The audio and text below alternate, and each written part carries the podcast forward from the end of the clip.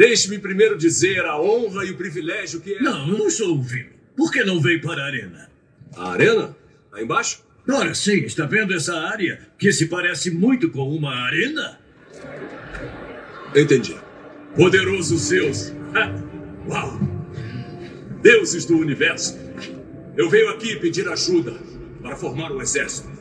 Um louco chamado Carniceiro dos Deuses quer acabar com todos nós. A destruição dele está em toda parte. Planetas inteiros, reinos foram deixados completamente desprotegidos. Ele não deixa nada além do caos. Mas eu sei onde ele está. E com a ajuda de vocês, podemos acabar com ele antes que ele mate mais alguém. Esse cara matou uns dois deuses de nível baixo. Se for só isso, garotinho, volte para o seu assento e fique quieto. É, desculpa, você não ouviu o que eu acabei de dizer? Ele está matando em massa. Eu já falei uma vez. Para você calar a boca. Fique quieto, porque você está por um triz de ser desconvidado para a orgia. Zeus, temos que fazer alguma coisa. Você não vai mais para a orgia. Você tem que nos escutar. Já chega!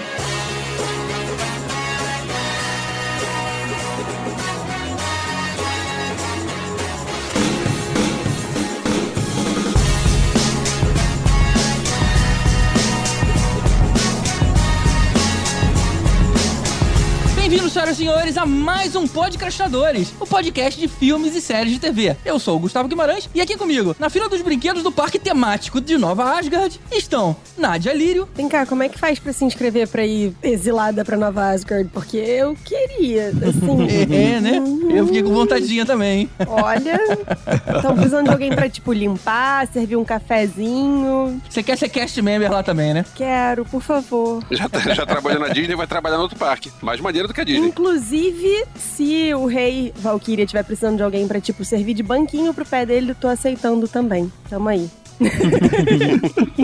Eu, Vécio Parente.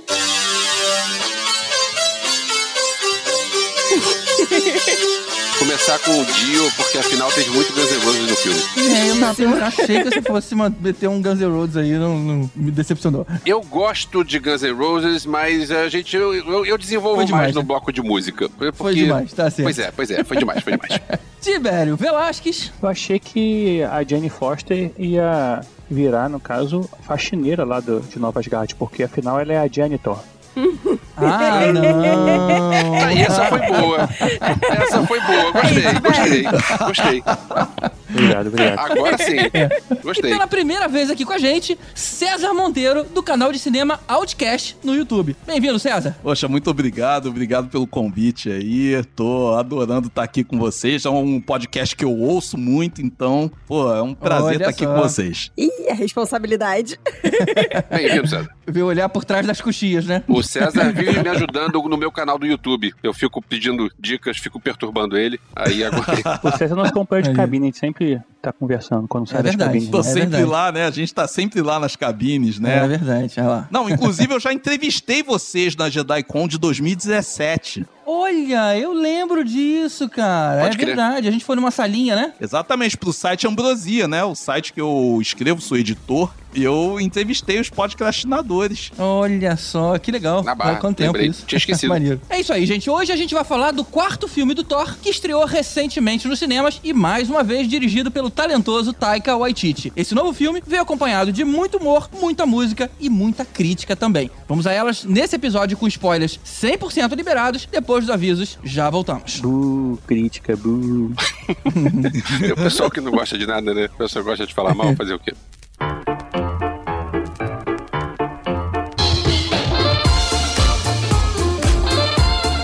Olá pessoal, hoje o papo é rapidinho, é só para lembrar que eu tive lá no CoffeeCast junto com o Davi para falar da última temporada de The Boys, essa série aí dos super-heróis desajustados. E a gente não vai ter um episódio aqui, a gente teve um episódio da primeira temporada de The Boys, mas não tivemos sobre a segunda nem sobre a terceira. E eu fui lá na, no CoffeeCast falar da terceira temporada e fazer muitos trocadilhos com o povo. A gente teve também, essa semana, o lançamento da série da Turma da Mônica. E quem está participando lá é o nosso Fernando Caruso, que faz o papel do tio do Cascão. E vocês têm que agradecer que o podcast é só áudio, não tem cheiro, então vale a pena. Tá lá no Globoplay e estreou essa semana. E a gente tá aqui para agradecer nossos queridos colaboradores, todos vocês que ajudam a gente, seja divulgando, seja ouvindo, mostrando pro seu tio, pra sua tia, pra sua avó principalmente aqueles que vão continuar ouvindo a gente, porque eles sabem que esse pessoal não vai continuar baixando, que eles não sabem, mas é, divulgue a gente nas redes sociais, que é muito importante. E se você puder, também contribui com a gente, porque é a forma de você manter o nosso podcast com a qualidade e a periodicidade que a gente tem hoje. E precisamos agradecer aos nossos mestres e odas, o Sérgio Salvador, Gilberto de Queiroz, Fábio Matos, Ricardo Pires Ferreira, Maria Fernanda Marinoni, Eduardo Starling, Gabriel Teotista, Rodrigo Aquino, Carlos Eduardo Valese, Patrick Damian, Eduardo Tomazetti e Pedro Neto. Aos Super Saiyajins Alexandre Bom, Hugo Félix, Sérgio Camache, Renato Veiga e o Pedro Ferrari. E aos Mestres dos Magos Marcos Especa, Marcelo Parreira e a Mariana Herrera. E aos nossos grandes tanos Hugo Fagundes e Ricardo Varoto. Muito obrigado a todos vocês novamente que ajudam a gente. Você pode contribuir lá no apoia-se barra podcastinadores, é apoia.se barra podcastinadores, com qualquer quantia a partir de um real. Você vai estar ajudando a gente. Se todo mundo ajudasse, a gente estaria aí fazendo melhores projetos, maiores projetos. A gente precisa do apoio de vocês. E se não puder, vai lá no Instagram, Facebook, Twitter, dá o like, segue a gente, compartilha a gente. Isso vai estar ajudando a gente de alguma forma. Vamos voltar aqui ao episódio de Dona Raia. Não, Thor, Amor e Trovão.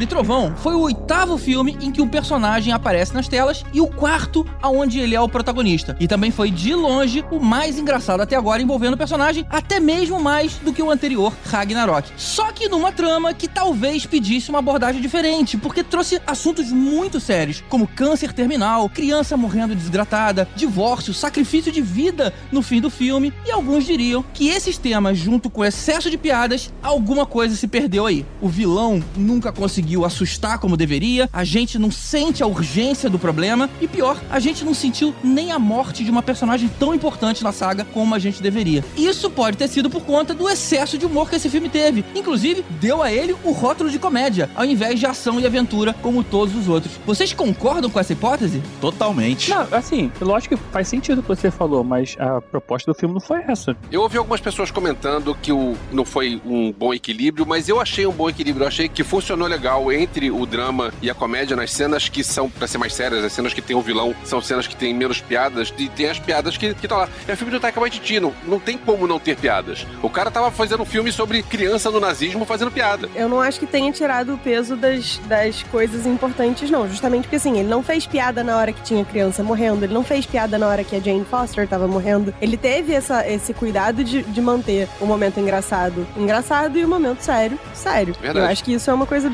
bem bacana e, que o MCU, em alguma medida, meio que não acerta com tanta frequência. A gente tem alguns filmes onde eu diria que foi bem pior essa coisa de misturar o humor com a coisa séria. Pra mim, Guardiões da Galáxia Volume 2 hum, não funcionou e tinha disso também. Só tinha uma piada ruim que é quando a Sif tava sem braço, que aí ele fez uma piada que talvez. É, não, ali meio que. Mas, enfim. É, ali não funcionou. Eu acho que Guardiões da Galáxia até tinha umas piadas meio sem graças. Esse filme foi bastante engraçado. A gente, eu ri muito lá com aquelas questões que a gente vai abordar aqui. Só que também foi o expoente as partes graves, né? As partes sérias. Eu acho que misturar os dois, não sei, cara. A gente oscilou muito entre, caramba, muito preocupado e puxa que coisa divertida, deixa eu rir desse martelo ciumento. Ah, não, muito engraçado. Caramba, esses bodes não param de gritar, muito engraçado. Pô, mas a vida meio que é isso, né? É, mas eu tava você- tanto em lá cá que na hora que, sei lá, que tinha que me importar com o vilão, sei lá, minha cabeça ficava esperando qual é o próximo momento engraçado. Não me envolveu naquele perigo. Nossa, mas tem que ser agora. Caramba, ele tava falando com a eternidade. Meio que foda-se falar com a eternidade, né? E aí, tá, deixa Não, ele não- falar. Não, mas aí você tá levando pro final do filme. Porque assim, o Thor, ele é meio que um foda-se pra vida mesmo. Ele é um, ele é um bom vivan do universo, assim. Ele não tem medo da, de morrer, por exemplo, assim. Ele acha que ele é imortal. Então, assim, ele, ele não, não tem essa noção de perigo. Tanto que, assim, se você pensar, tipo assim, ah, ele poderia chamar algum Avengers para ajudar ele, sei lá, alguma coisa assim. Não tem isso. Ele vai, ele acha que ele vai resolver. Ele não, ele não tem essa noção de perigo. Ele acha que ele sozinho vai resolver tudo. Ele nunca pensa, não, vamos voltar atrás porque a gente não juntou um exército, sabe? É meio que assim. Até porque ele sempre meio que conseguiu resolver nessa vibe a caralho dele, né? Então, tipo. Mas isso não tem a ver com o que a gente tá falando, né? É a gente não se importar com perigo, não é ele não se importar com ele. A gente sabe que ele ficou até meio bo mais bobão do que o normal nesse filme. Mas ele, a gente sabe que é assim. Sim, mas é que você comprou ele, né? Você comprou a ideia dele e você não teve noção de perigo. Mas se você pensar pelo outro lado, ele tinha, podia ter morrido a qualquer momento. É, e eu fiquei bem nervosa, assim, com, hum, é. com o vilão, o Gore. Tiveram vários momentos em que eu fiquei, nossa, que pesado, vamos gravar assim mesmo com as crianças, é isso? Então, assim, acho que vai também de pessoa para pessoa. Para mim, super funcionou. Eu, particularmente, achei que o excesso de piada, justamente, ele me tirou da sensação de perigo. O tempo todo eu ficava é, eu tava tendo uma cena de ação tensa, eu já não tava mais sentindo a tensão, porque eu já sabia que vinha uma piada na frente, já tava esperando a piada, tá, qual, qual é a próxima? Aí isso me tirou daquela apreensão né, que o filme deveria me passar nos momentos que deveria passar. E, e, outra coisa, se você quer fazer piada, se você quer fazer comédia, não pega dois arcos tão pesados dos quadrinhos, né? Hum, é. Isso eu não conheço. É, essas histórias já existiam, então. Ah, sim, sim. É o Carniceiro dos Deuses, né? Do, da parte ali do, do Gore. E o arco da Jane Foster, né? Da o Poderosa Thor, né? Da Mighty Thor. E já que o César falou, é um bom momento pra gente fazer um bloco de quadrinhos. Vamos bloco aí. de quadrinhos! Ou não precisa, a gente deixa um bloco de quadrinhos pro próximo. Sabe a música? Boa, César. Então, já que o Caruso não tá aqui, eu vou fazer esse papel de puxar o bloco de quadrinhos, porque, na verdade, assim, a gente já fez três podcasts sobre Thor, né? Não, minto, primeiro a gente não fez, a gente fez meio que fazer um do MCU, né? Não teve ainda. E a, mas a gente, até agora, a gente não, não, tinha um filme do Thor mais recente, né? Com história mais nova. Os primeiros filmes do Thor são coisas bem antigas, e o terceiro filme do Thor não é sobre o Thor, é do Hulk, né? Que foi transformado no Thor. É. então. é, ele, na verdade, ele é um cruzamento ali de Ragnarok com Thor Indigno e Planeta Hulk, né? Fizeram uma é, miscelânea ali. É, exatamente. A Marvel gosta de fazer essas miscelâneas. É. O que acontece? Tem a, a saga do Carniceiro dos Deuses, que é uma saga exatamente como a gente vê no quadrinho, de um, de um vilão que entende que os deuses eles não merecem viver mais e tudo mais. Resumindo, é, é isso. É muito boa. Ela é escrita pelo, se não me engano, é o Jason Aaron e desenhada pelo é, Sad Rib, que tem um, traço espetacular. Vale bem a pena. É uma saga bem épica. Assim, se você gostou aí do personagem do Bale no filme e gostou dessa do que poderia trazer de interessante, você vai ver aí nos quadrinhos tipo Thor, Odin e galera lutando contra ele, sabe? Ele detonando geral, ele é bem poderoso, assim. Vale a pena pra caramba você ler isso, saiu aqui no Brasil pela Panini. E tem o Pecado Original, que é uma saga em que dá uma mudada aí na vida dos heróis. E nisso o Nick Fury fala uma coisa no ouvidinho do Thor e ele não consegue a partir daí mais levantar o Mjolnir. E aí é quando ele, o César falou do Thor Indigno, que também inclusive é o Unearth Thor, ele também vira uma minissérie rapidinha, vale também a pena ver. E depois a gente descobre que o que o Nick Fury falou para ele no ouvido, e a gente tem uma referência nisso no filme, que é quando a Jane Foster fala no, fala no ouvido para ele também. A Judy Foster, né? É muito bom. O... Jane Fonda. Jane Fonda. Jane Fonda. O Nick Fury fala para ele, que é o que torna ele indigno, que ele passa a não conseguir levantar o martelo, que ele fala assim, é, Gore estava certo. Tipo, será que os deuses realmente tinham que acabar, né? E aí isso gera uma dúvida no Thor que ele não consegue mais levantar o martelo. E aí passa para uma terceira fase que do nada aparece uma nova heroína, uma Thor, né? Com o martelo Mjolnir, ele não entende nada porque ela tá acusando ele. A gente descobre que essa nada mais nada menos é a Jane Foster. E aí tem toda uma. Ele substitui o Thor, vira o Thor indigno, e a Jane Foster assume o papel de poderosa Thor, é, numa série também de algumas 20 e poucas edições, durante o período que ela, a gente descobre que é ela, que ela tá lutando contra o câncer, que o câncer é, não consegue. A quimioterapia, na verdade, está sendo impedida pelo martelo quando ela vira o Thor, né? Então é, ele expulsa tudo do, do, organismo dela, inclusive as coisas ruins, mas também as coisas, no caso a químio, que está ajudando ela a se recuperar. É, isso aí a gente tá falando de quadrinho desde 2012 até praticamente 2020, cara, assim, 2018. É bastante coisa Caramba. aí. É uma fase. Eu nunca gostei muito do Thor na, no passado, era uma coisa de falar rebuscado, mas sagas assim de, dos deuses eu nunca curti. Eu fui gostar do Thor mais ou menos nessa época, pelo Marvel Now. Eu também, engraçado. Os mais antigos eram meio, eram meio maçante, eu achava. Eu, quando é. era moleque, né? Depois eu achei que ficou mais legal. Saiu agora um páginas, inclusive da Panini, aí vale o pessoal acompanhar. Aí conta essa história, desde o Carniceiro dos Deuses, que é muito legal, até a, a, a saga toda aí da Jane Foster e o futuro dela, né? Até a morte dela e, o futuro aí. E depois ela vira uma Valkyrie e tudo mais. Mas é isso aí ficou pros quadrinhos. Não sei se a gente vai continuar vendo a Natalie Portman no cinema ou se ela realmente entregou, fez esse filme aí pra entregar o papel porque cansou. É, foi a impressão que eu tive, que ela não quis mais e deram. Um... Ok, essa é, o, é a tua última coisa. É, usaram bem rapidinho ela. Chega de filme de super-herói. Até convencer ele a voltar, tipo o Christian Bale que fez Batman e agora virou vilão. ela, como Thor, realmente nos quadrinhos foi curto mesmo, assim, não foi tão longo. Foi, sei lá, curto num espaço de dois anos, mas se você pensar que Thor tá no número 800, sei lá, e ela fez 20 edições como Poderosa Thor, né? Não é uma coisa tão absurda assim. Mas vale a pena a galera procurar, principalmente essa saga do Carniceiro dos Deuses, que é bem legal, cara. Assim, pessoal que gostou aí da, do filme e quiser ver menos comédia e mais ação e mais é, assim, uma coisa mais densa, tá lá a opção. É isso, foi rapidinho, Beleza. só, só para poder levantar essa bola. E a gente vai botar os links aqui de, de uns quadrinhos do Thor aqui, nosso link da Amazon, você comprando por esse link, a gente ajuda a gente. aí ajuda a manter o podcast. Beleza.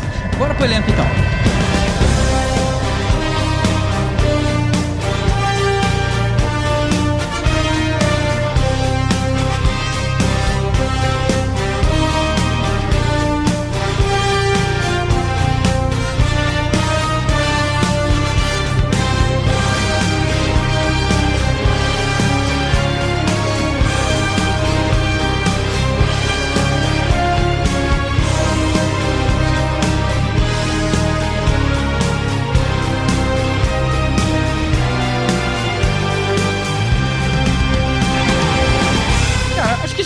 Começar pelo mais fácil, né? O Chris Hemsworth, acho que ele abraçou já o personagem, né? Ele, ele já domina do jeito certo, né? É difícil questionar agora a atuação do cara, porque ele é o Thor. Eu já não consigo nem mais diferenciar o ator do personagem. É, tá difícil agora. Ele é o cara que é grandão, fortão, bonitão e bobo. Bobo, de doer. É, isso. É pois bobo, é. Né? Muito bom, muito bom. Eu vi uma declaração do Chris Pratt, eu li isso no MDB, inclusive, que ele tava falando sobre a cena de gravação. E ele falou, cara, entrava o Chris Hemsworth no, no set, cara, as pessoas paravam de conversar para olhar pro cara. O cara chama tanta atenção. Ele, e, inclusive, ele até fala: ele é, ele é de verdade um, um homem-deus, cara. Ele é, ele é muito acima de qualquer pessoa que eu já vi. é, então Deve ele, ser ele, difícil. É o Star-Lord e o Thor, exatamente, né? Só que no set de filmagem, né? Que nem não tem um pouquinho de ciúme, né? O Star-Lord. é. Só que no, no set de o cara não, não sente ciúme, né? Ele realmente abraça lá a galera que é, fala, é ah, é verdade. Deve sentir, deve sentir. Você não sabe se sente ou não, né? tipo, ninguém olha pra mim. Pô, o outro cara é mais importante, caramba. Eu devia ser importante, por que não dão bola pra ele? Pô, porque o cara é o Thor e ele é um dos Guardiões da Galáxia, né? Vamos combinar. Como a gente falou, ele é o Thor e o outro só está Lorde, né? eu esperava um pouco mais de Guardiões da Galáxia no filme. Eu também. Mas eu até entendo o seguinte: se não tivesse dado aquele problema todo lá com o James Gunn, a Marvel, aquela polêmica toda, que acabou acabou ele saindo da Disney, indo pra DC, e agora vai, no final das contas, vai rolar mesmo o Guardiões 3. Mas, assim, se não tivesse rolado essa confusão toda, creio eu que o Guardiões 3 entraria antes do Thor Amor e Trovão uhum. e esse início do filme do Thor seria o epílogo do Guardiões 3, né? Seria tipo ah, pegando a deixa do Guardiões 3. Mas como não rolou Guardiões 3 até agora, Aí a gente ficou naquela sensação de coito interrompido com Guardiões da Galáxia no, no Thor Amor de Trovão. É, é headcanon. É, faz, faz sentido. Headcanon, faz você sentido. pensar, ah, não, eu queria ver um filme com eles juntos e tal, não teve um filme, então, não teve. É, é, isso, a vida é assim, não é tudo que você tinha imaginado.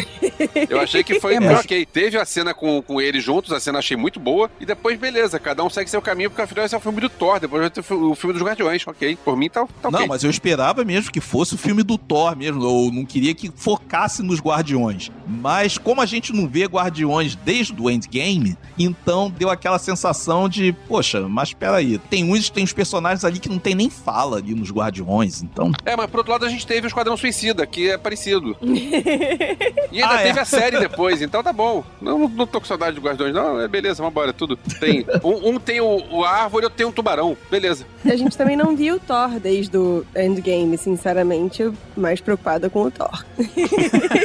Eu acho o Guardiões bem divertido, eu gosto acho que mais do, do elenco, assim, sei lá. Não, eu gosto do elenco também, mas. De Redcano eu achei ruim o Thor ter malhado. Eu não posso mais fazer cosplay. É, eu fiquei. Minha representatividade gordinha sumiu. Chateada. Pois é. Mas a gente também pode olhar como um incentivo pra gente fazer o feat Crastinadores. Shout out pro Hugo, Eduardo e o resto da galera que tá malhando direto e postando. e tô acompanhando. Um dia eu chego no nível de vocês. Não, eu vou, eu vou mudar com cosplay de Thor pra cosplay de Zeus. Automaticamente. Justo. Justíssimo, É, pois é. É verdade. Tibério de sainha na Comic Con 2022, queremos. Muito bom, muito bom. Vamos lá, Natalie Portman, o que que vocês acharam dela? Linda sempre, né? Incrível, fantástica, extraordinária. Sim, ela é sempre pra linda. caramba. Ela não consegue tá mal, só que eu achei ela meio no piloto automático. Tipo, Eu também, eu também. ela não tá mal, mas também não tá. É, ok. Boa descrição. Ela não parece que está gostando desse filme. Essa é a questão. E aí faz um trabalho maravilhoso, porque ela é maravilhosa e super talentosa. Mas, sei lá, parece que ela tá olhando pro relógio pra dar hora pra ela ir embora pra casa. É, foi a sensação que me pareceu. É headcanon, só que nem o Ivete falou pra vocês. Eu achei que ela tava se divertindo pra caramba. Inclusive, se a gente pegar aí questão de bastidores, ela, se ela malhou pra chegar nesse, nesse porte, pra fazer o filme e tal, ninguém faz isso sem vontade, cara. É. Sei lá. Eu não acho eu não, não com- comprei ela, achei, achei, achei bem legal. Inclusive, interessante você falar isso, porque achei bacana é, que a hora que voltava pra ela é, sem os poderes, ela tava magrinha, né? Caramba, a hora né? que passava pra ela pra Thor, ela tava fortinha de novo, então ficou bacana. O que, que será que rolou? Será que foi só maquiagem assim em termos de roupa ou O que provavelmente pode ter acontecido é que as cenas dela sem os poderes foram gravadas antes dela malhar e as cenas que ela tá com a poderosa Thor foram todas gravadas depois que ela ganhou aqueles braços, né? Pô, mas aí tem que ter uma segurança de, de É, produção bolada, né? Eu voto em efeito, cara. Pode ser feito, é. Não, não, ela malhou mesmo. Ali não foi efeito, não. Não, não, Mas- efeito no caso no- nela magra, né? Pode ser como rolou com o Capitão América, Pois mas é. eu creio que não. Eu acho que eles fizeram o esquema Tom Hanks no Náufrago. É, mas eu acho que ali no caso dela, se você bota uma maquiagem que deixa a pessoa mais pálida, né? Como foi assim nos olhos tal, olheira, e bota uma roupa mais larga que não dê pra ver os músculos, quando você filma de longe, você não sabe se a pessoa tá mais magra ou não, só você saber que a roupa tá larga, né? E aí você dá a sensação que ela tá magrinha. Ainda mais porque a gente já tá acostumado, tipo, o normal da Natalie Portman pra gente é ela magrinha. Então, assim, pra gente aceitar que ela tá pequena é relativamente fácil. Difícil era, tipo, olhar e, nossa, mãe do céu, os braços da mãe, né? Tipo, então Uhum. eu acho que eles provavelmente investiram mais nisso e só disfarçaram em relação a quando ela tá De magra. repente botaram um óleo no braço dela pra chamar a atenção também, aí de repente, sei Não, lá. porque, porque Ai, também é aquilo, gente. É, o filme, ele é feito. é, a primeira cena é a última a filmar, e a última, Não, sim, a cena do meio eles fazem lá não sei quando. Tem rechute. Então, assim, quanto a isso, esse negócio de encaixar a continuidade é moleza. Não, mas o negócio é fazer reshoot depois que ela já tá forte. Se eles gravaram Ah, ela não, é- magra, aí é que é o seria ruim. difícil. Era É. esse o meu comentário de, pô, isso tem que ter uma segurança da produção. Aí que é ruim. Pois Tem uma é. garantia que ela vai ficar forte pra poder realmente fazer diferença, esse trabalho todo de produção de filme atuante. E uma garantia de que você não vai precisar refilmar um troço. Exatamente, É, então assim, seria mais fácil Pois você é. usar uma maquiagem e uma roupa larga, falar que ela tá magrinha. E um CGI. Um CGI, exato. Porque, é, porque depois de Henry Cavill com o bigode, eu acho que ninguém mais tá se arriscando a, de- a- a- a deixar margem pra reshoot, né? Inclusive teve um papo aí que a Natalie Portman falou aí na semana de estreia do filme que tiveram várias cenas que foram cortadas, inclusive de outros planetas aí, do Taika Waititi, inclusive o pessoal já sacaneou fazendo um Taika Waititi cut, né?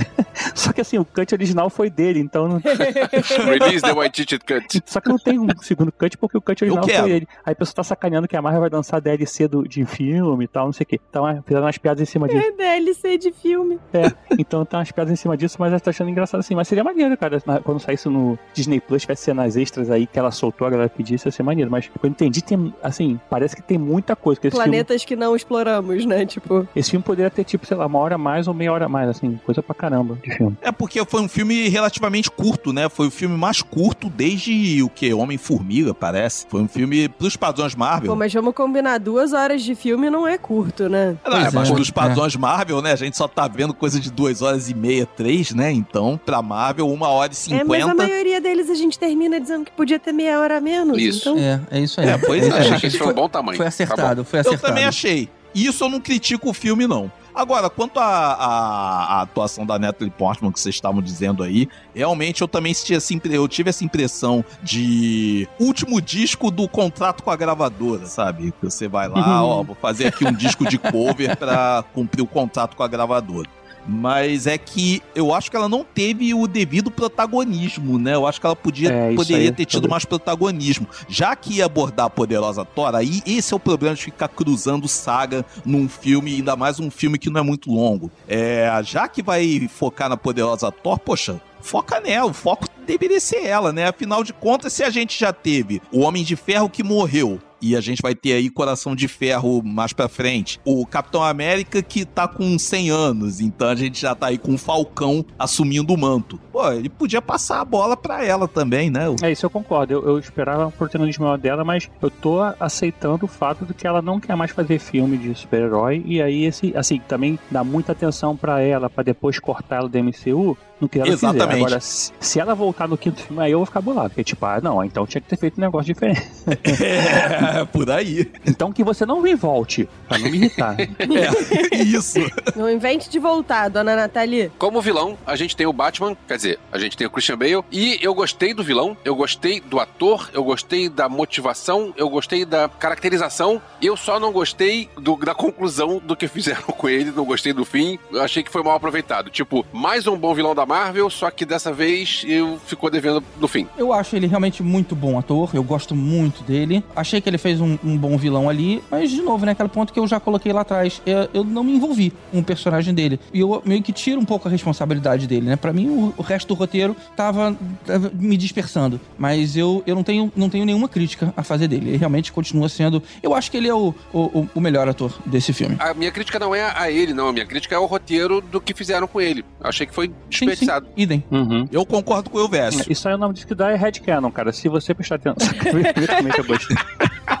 É. Sacanagem, eu odeio esse negócio de headcanon, mas eu tô só te sacaneando porque você falou. Eu tenho uma crítica em relação a isso do roteiro e do, do aproveitamento do gore e se dava atenção ou não. Sabe o que que é? É que a gente acabou de perder Asgard e, tipo, metade da galáxia inteira e tal. Então, assim, ah, eu vou matar todo mundo. Ah, brother, de novo. Não, ele quer matar os deuses, né? Não, sim, mas, tipo, a gente nem sabe se os deuses sobreviveram ao Snap, sabe? Ao que tudo indica, talvez não. Então, assim, É. É, na verdade, assim, a Marvel, ela não tinha muito pra onde ir, né? Acho que ela, ela tipo Sim. assim, vamos fazer um filme do Thor, como é que a gente vai fazer pra apresentar a, a nova Thor, mas assim, não tem. Ela tem um, um principal vilão da fase dela, que é o Malekith, né? Que a gente. Não lembro se a gente já viu no MCU, já né? teve, não Já foi teve? No, no Dark World? Foi, foi Dark World, É. exatamente. Então, tipo, aí ele meio que não tem, faz sentido voltar, porque ele é uma joia infinita ao mesmo tempo, não sei o quê. Ficou aquele negócio meio confuso, aí fala assim, pô, não, a gente tem que botar um novo vilão pra poder fazer parte. E aí meio que dá uma misturada na história de, assim, de botar ele, e aí acho que, acho que assim, o, MCU tá se afastando bem dos quadrinhos em termos de como contar a história. As histórias estão mudando bastante. Inclusive, o final desse filme é, tem uma parada que eu vou falar que tá bem diferente no- e eles provavelmente vão dar um prosseguimento com isso, mas aí, tipo, acabou que o vilão ficou meio raso, ao mesmo tempo a história da Jane Foster também acabou ficando rapidinho, então acho que, assim, Sabe um bagulho que eu acho que talvez tivesse vendido melhor esse vilão e tal? A gente vê os efeitos da morte dos deuses. Tipo, morreram os deuses de um grupo X. Como isso impacta as pessoas reais, sabe? Tipo, eu acho que talvez faltou um pouco essa coisa do impacto. Porque como os Asgardianos são, não são deuses propriamente dito, são mais ET, a gente meio que, ah, dane-se, não faz diferença. Daí, ah, vou matar os deuses. Legal, É, mata. todos eles são meio ETs, né, de certa É, forma. mas assim, né? se tivesse uma coisa de demonstrar um impacto pra além de, ah, matei os deuses, sabe? Tipo, o que que acontece com as pessoas que, que idolatravam esses deuses? Eles tinham alguma função pra vida dessas pessoas? Ou era só, tipo, a gente cismou de idolatrar esses aliens e é isso? Tipo, mata o deus da luz, fica de noite, de repente. É, Então, engraçado isso. é exatamente isso, porque assim, quando ele mata os deuses, sabe o que acontece com as pessoas? Porra nenhuma. Pois é. E aí que as pessoas veem, caralho, que bosta que eu tô fazendo com a minha vida. Que foi meio que aconteceu com ele, né? Tipo, ele viu que na verdade ele era um sacrifício pro deus dele, é, com a ajuda da espada do inferno lá, que eu esqueci o nome. Necro. A necroespada. Necroespada. Ela acaba acaba influenciando ele e ele fala, pô, beleza, vou matar os deuses porque realmente estão cagando e andando com as pessoas, né? E a gente vê isso aí de- depois com Zeus e outros deuses e tal. E assim, foi até uma, uma crítica aí de certa forma, mas ele meio que mostra só uma vez isso, que é naquela batalha que eles falam, ah, sim, os deuses pra proteger nosso templo, tá tendo uma guerra, né? Que até na época tá com os guardiões ainda junto, né? Que aí o Thor vai lá, caga e destrói a porra do Uhum. templo todo. Isso. Lá, tá lá tocando Welcome to the Jungle. Aí, assim, a gente tem essa ideia, assim, mas eu, eu gostei muito dele, do Bale, assim. O filme, tipo, não tem piada na hora que ele aparece no filme, né? Parece que ele tá Sim. em outro filme exatamente, mas, assim, funciona legal, acontece isso. Não, de, ele tá lá. maravilhoso. Foi engraçado porque eu tentei nesse filme meio que ficar longe dos spoilers e tal, tipo, não, não assistir trailer, não nada. Aí foi engraçado, começou o filme, aí o Jaime pra mim, nossa, ele tá irreconhecível. Eu, quem? Ele, o Christian Bale. Aí eu, aonde? Aí ele, Nadia, é a pessoa que está na tela. Aí eu, Ah, ah, sério? e é. Foi ótimo pra mim. Agora, eu tenho uma crítica que é por que, que você tem um mocinho chamado Thor e um vilão chamado Gore, aí confunde tudo Thor, Gore, Gore, Thor. Não devia ter, um nome diferente. É pra confundir mesmo. Pois é, é pra confunde, gente não não saber quem tá certo quem tá errado. E tem muito gore, mas pouca, pouco sangue, né, rolando. Pois é, achei, achei pouco. Não fez juiz ao nome esse, esse moço. Tem purpurina. Ainda mais que o sangue era dourado, né? Vocês estavam levantando essa questão aí de explorar essa coisa do extermínio dos deuses, do, dos efeitos que isso poderia ter. Eu também adoraria ver isso, mas só que a gente tem que levar em conta que isso aí é um filme pra criança. Depois do fracasso do Mundo Sombrio, que é considerado aí pelos fãs de, de MCU como o pior filme do Thor, eles estão querendo ao máximo se afastar de coisa muito Brasil muito sombria, muito, né, muito pesada. Então, procuraram ao máximo tornar a coisa assim o mais leve possível. É, se a gente tem um consenso aqui, a gente inclusive falou no último podcast de Obi-Wan, que o fã não sabe o que, é que ele quer, não, cara. Sim. Ah, sem Não sabe. Tem fã reclamando desse filme agora e, o mesmo cara que reclamou do Mu- Mundo Sombrio, meu amigo, tu resolve o que, que tu quer na tua vida. Porque não dá, tu não gosta de nada. É, é, é. Pois é. Vai ver, Poder Chefão de novo, sei lá, sabe? é. documentário Muito complicado isso. Sobre atores, mais alguém merece algum comentário específico a gente já pode partir pro filme? Tessa Thompson, maravilhosa como sempre, de Ah, fez Valkyria. Queremos. Eu achei ela muito pouco explorada, uma pena. Eu Ela- também achei ela pouco explorada. Tem uma hora que inclusive largaram ela de mão. Mas, assim, o pouco que ela apareceu estava perfeita. Eu daria o É, meu o- braço esquerdo pra ser a pessoa que ela deu um beijinho na mão ali no final, no, quando tava no rolê dos deuses. Queria. Ah, eu também queria. Foi um desperdício aí de personagem, uma Eu, pena. eu achei interessante o, o seu Crawl como Zeus também, assim. Ele tá muito caricato e tá engraçado, cara. Gente, tá maravilhoso. Incrível. Eu também gostei muito dele. Mas o melhor mesmo ali naquela cúpula dos deuses foi o Baal. o pãozinho. Ah, sim!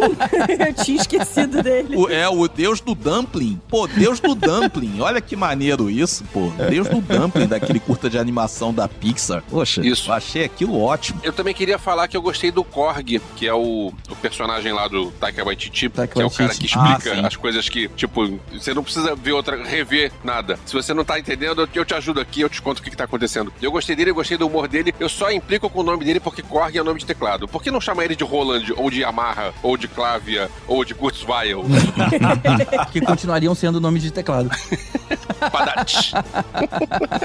Olha, vale lembrar que esse filme tem cinco ganhadores de Oscar, que foi o Christian Bale, a Natalie Portman, o Taika Waititi, o Russell Crowe e o Matt Damon, e dois indicados ao Oscar, que foi o Bradley Cooper e a Melissa McCarthy. Bradley Cooper forçando a barra, né? É, eu Pois ia é. dizer, Bradley Cooper é dar uma forçada. É, forçando a barra, mas... Peraí, você forçando a barra, o, o, Taika e o, e o Matt Damon ganharam, eu acho que não, que não foi de ator. Não, é porque o Matt Damon eu também conto como dando uma forçada de barra, porque também três Pois segundos é, de. eu gosto dele, só que o Oscar dele é porque ele fez é pelo roteiro. É um ganhador de Oscar ali no meio da parada. É mais ou menos como. E aqui vai um spoiler de um filme que saiu há seis meses, mas é mais ou menos tipo. Ah, e tal. Que vale dizer, dizer que esse filme conta com um ganhador de muitos discos de platina, Harry Styles, que apareceu tipo 30 segundos no final, na, na segunda cena pós-crédito. E vale dizer que a cena que tem o Matt Damon é uma cena muito divertida. Que tem o Matt Damon, o Sam Neill, a Melissa McCarthy e o irmão do Thor, o, Sim, caralho, é o Sam. Neill. É o Luke Hemsworth. é o Sam Neill Obrigada. fazendo o É Odin. o Sam Neill, é o Odin. Eu tô desde o dia do filme tentando localizar quem que tava fazendo o Odin. Obrigada. Então você não viu o, o Eu Vi, que eu fiz um vídeo e eu comentei quem são os atores que estão estão lá. Não vi mesmo, Elvis. Não, não assisti ainda. Ela falou que só Está vê na minha é, fila. é, podcast aí, in- influência relevante. Ela falou que não vê qualquer.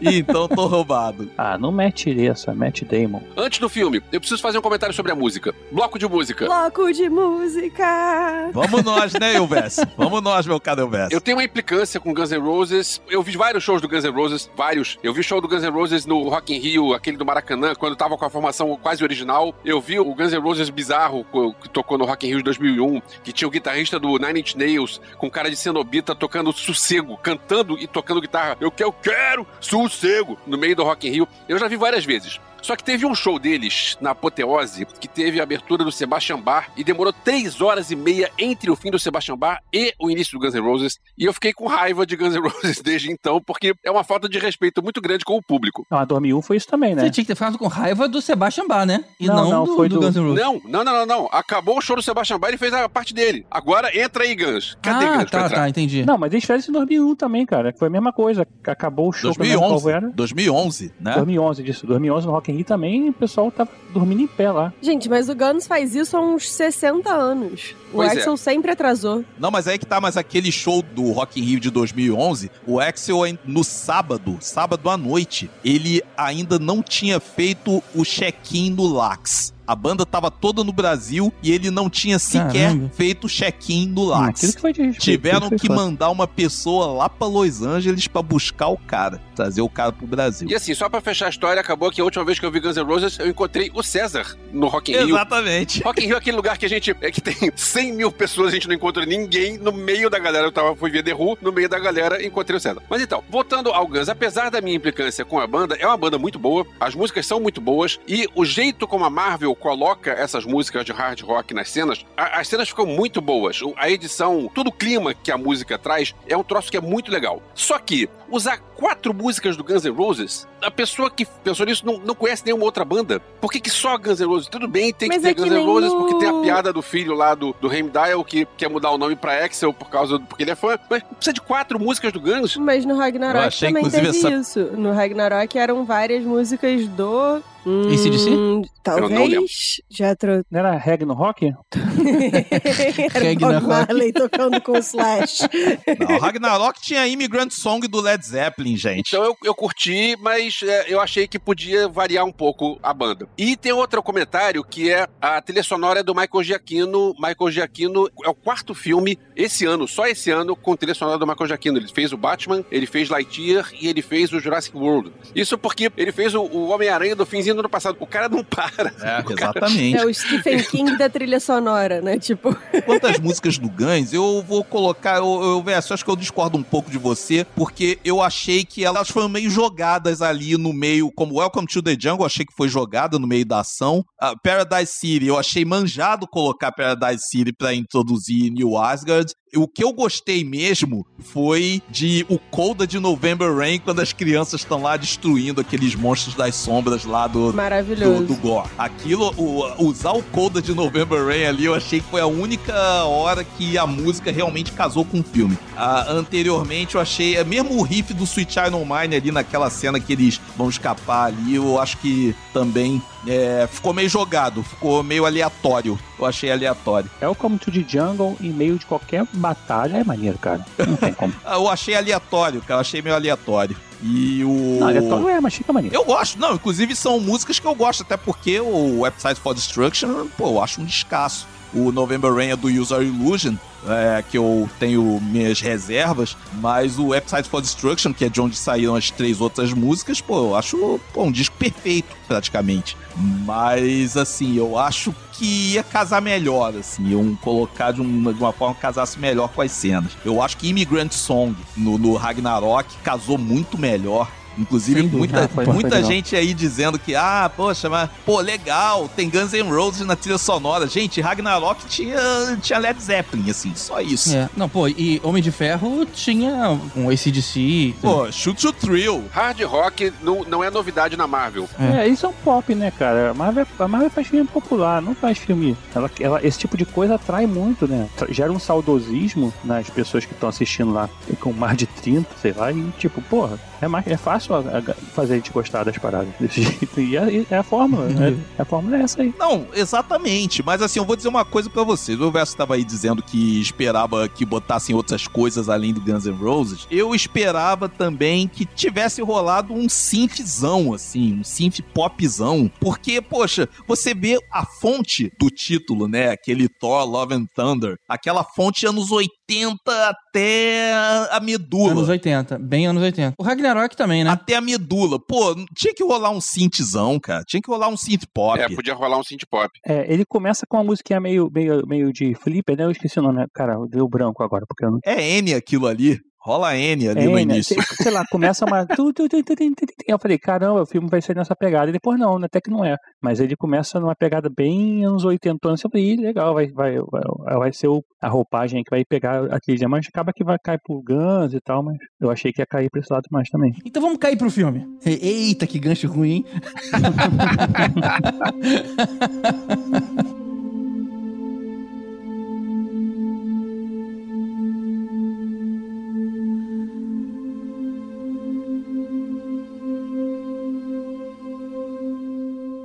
começa com pai e filha caídos no deserto, desidratados, se protegendo do sol ali como dava, mas a filha acaba morrendo. E aí ele ouve um chamado misterioso, encontra um oásis e lá o deus da luz, que era o deus que ele era devoto. É, o. No, no cu, sei lá. Alguma coisa assim, porque é um babaca, Rapu. Deus. Rapu. É, é, não, é, pois é, porque o Deus era um pau no cu, né? Mas, Se você pegar os Arcadianos, né, Odin, o Thor, ele meio que caga pra humanidade, né? Midgard pra ele não é, não é nada, né? Apesar Uhum. de eles terem sido devotos Ah, é? aí durante um tempo. Então, assim, ele meio que brinca com isso. Inclusive, lá na frente, é, durante lá o Conselho dos Deuses, algum cara grita pai, porque, porra, a gente sabe que Zeus, volta e meia, virava um bicho e vinha pra cá comer alguém. Então, aí tinha filho, né? Então, é tipo assim, os deuses, eles eram, eram meio filha da putas com a humanidade de certa forma. E assim, Chorus right, né? De certa forma. Então, os caras não ajudavam muito e as pessoas submetiam a certas coisas por causa deles. Então, ele, ele já deixa claro de cara que são filhos da puta. E quando você vai ver outros deuses, você fala, não, mas aí vai ser Zeus, pô, Zeus não é assim. Pô, Zeus é showman, né, cara? O cara pouco se fudendo também. Gente, É. mas assim, alguém achar que Zeus não é babaca, pelo amor de Deus, né? Nunca leu nada de mitologia, porque é exatamente o que você falou. ah, é. Vira, é. virou, mexeu, tava aqui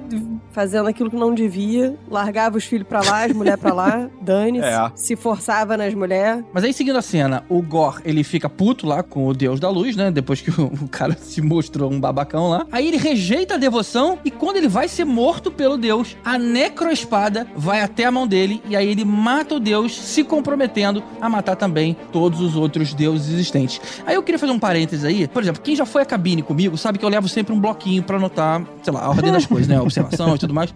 A gente até tava falando disso dessa vez.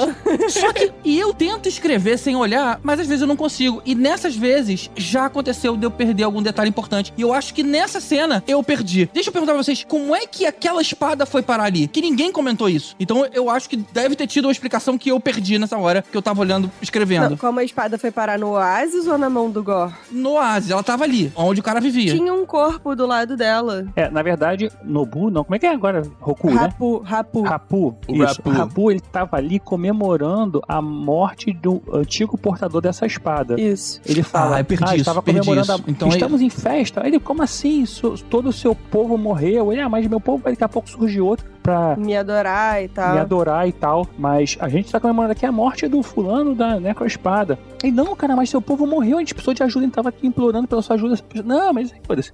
Então, na verdade, assim, Saquei. ele já tava a espada ali, foi a espada que chamou ele, porque ele tava próximo. É. E aí, na verdade, quando ele tava sendo morto, aí a espada meio que ela usa a sombra do, desse deus maluco pra poder aparecer, né? Porque ela, tá- ela corre através das sombras e, e cai na mão dele. Isso. Maneiro, era a peça que faltava pra mim. E aí, terminando a introdução, surge o logo da Marvel, agora em rock. É isso aí, mais uma vez o rock and roll. E o que é legal é que eles estão mudando aos poucos, continua com o mesmo tema, a melodia a mesma, o, o- a harmonia a mesma, só que eles estão mudando a cara dos temas. Isso é bacana. Pra compatibilizar com cada filme, né? Exatamente. É, mas por exemplo, em Guardiões da Galáxia, geralmente nessa hora do logo tava tocando uma música, uma música que já existe. Uhum. Nessa hora não, era a musiquinha da vinheta da Marvel em instrumentos diferentes, em, em guitarra. Achei maneiro. Era meio tipo guitarra e synth, né? Guitarra, baixo, bateria. Ah. Eu lembro que que a gente comentou, acho que foi no Shang-Chi, que tinha umas percussões a mais. Então, é, eles estão colocando aquele negócio. É o mesmo tema, beleza, só que vamos mu- mudar um pouquinho o arranjo pra ficar mais com a cara do filme. Legal. Estou ansiosa pelo que eles vão fazer com Pantera Negra.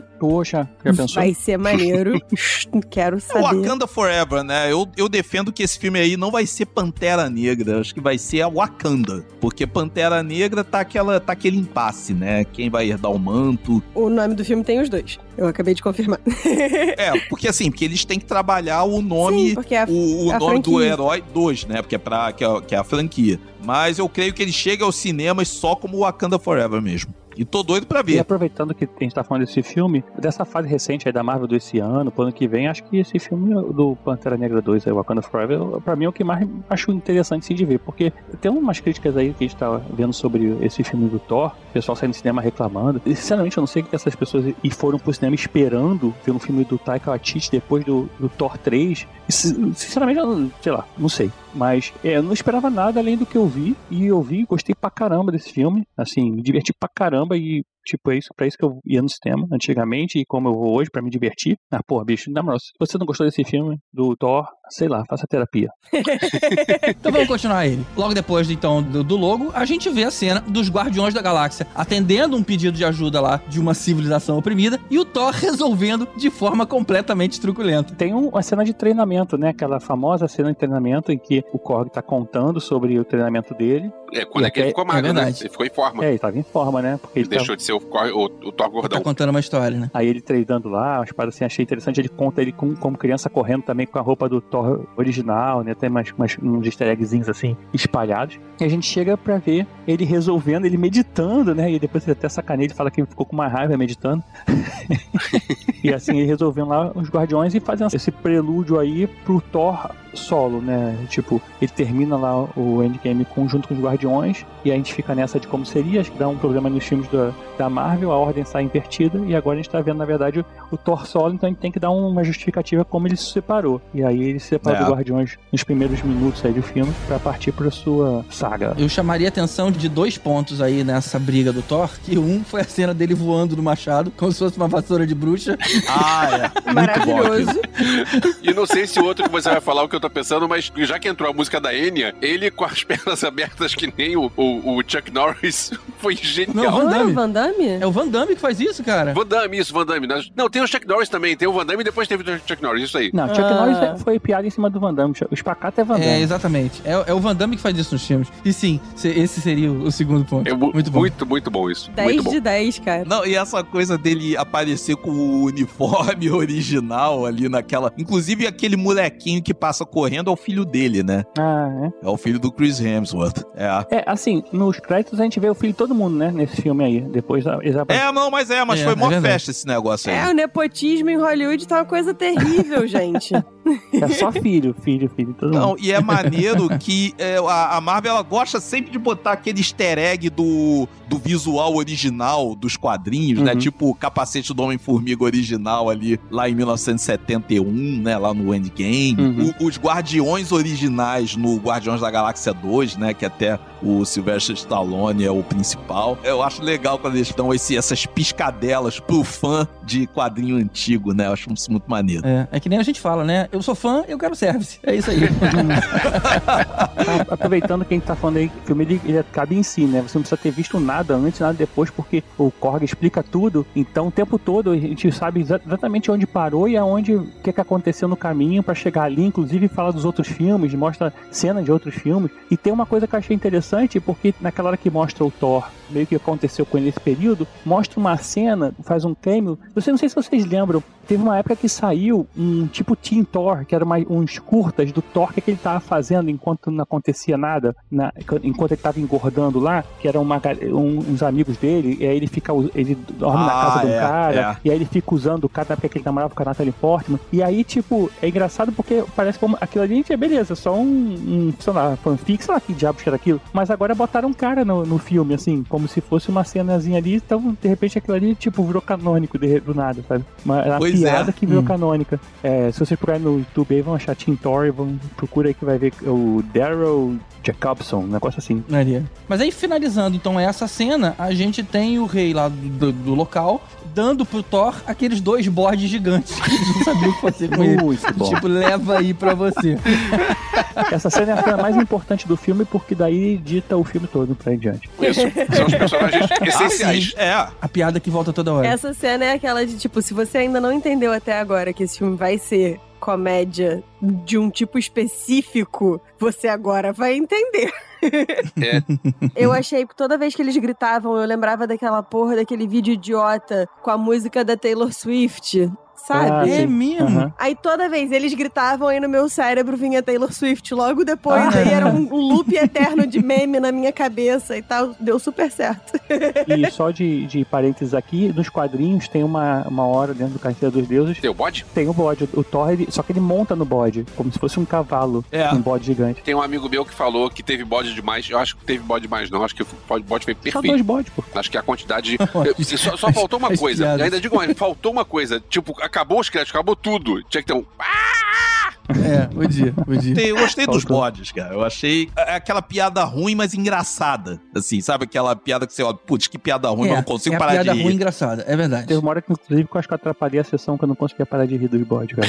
Tivério, a gente vai chegar lá e eu preciso contar o que aconteceu quando isso aconteceu. Na hora do planeta. É. Ah, então a gente espera, porque eu também queria falar sobre essa cena. Não sobre a cena, mas sobre o Tibério. É.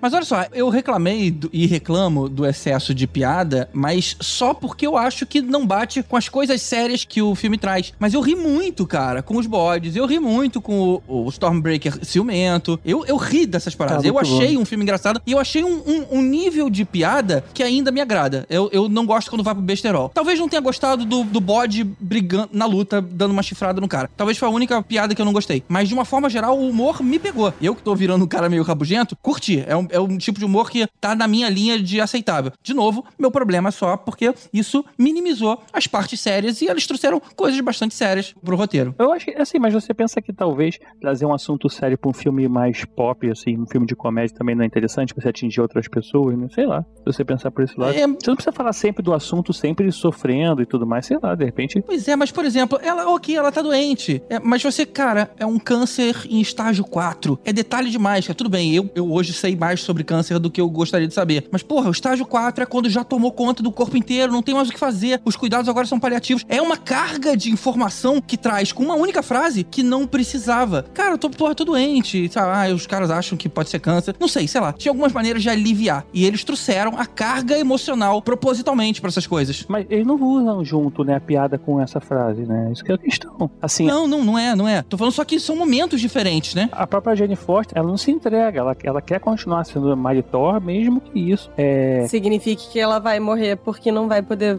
coisar a químio. e Isso, assim, é, GG, só pra ter um contraponto, é, minha mãe tá com câncer de mama, né? Tipo, tá, tá aí lidando com isso. Sinto muito. E a minha família é uma família que lida com tudo com muita graça. Então, assim, no dia em que ela ia fazer a mastectomia, ela fez mastectomia radical, tirou as duas mamas. E eu não sabia o nome do negócio e tal, e aí eu queria saber pra eu poder dizer pras pessoas quando elas me perguntassem: "Ah, mãe, como é que é mesmo o nome da cirurgia?" Ela falou mastectomia radical, e eu imediatamente tive aquele surto de riso de quinta série, porque eu fiquei pensando tipo: "Uhul! Mastectomia radical!"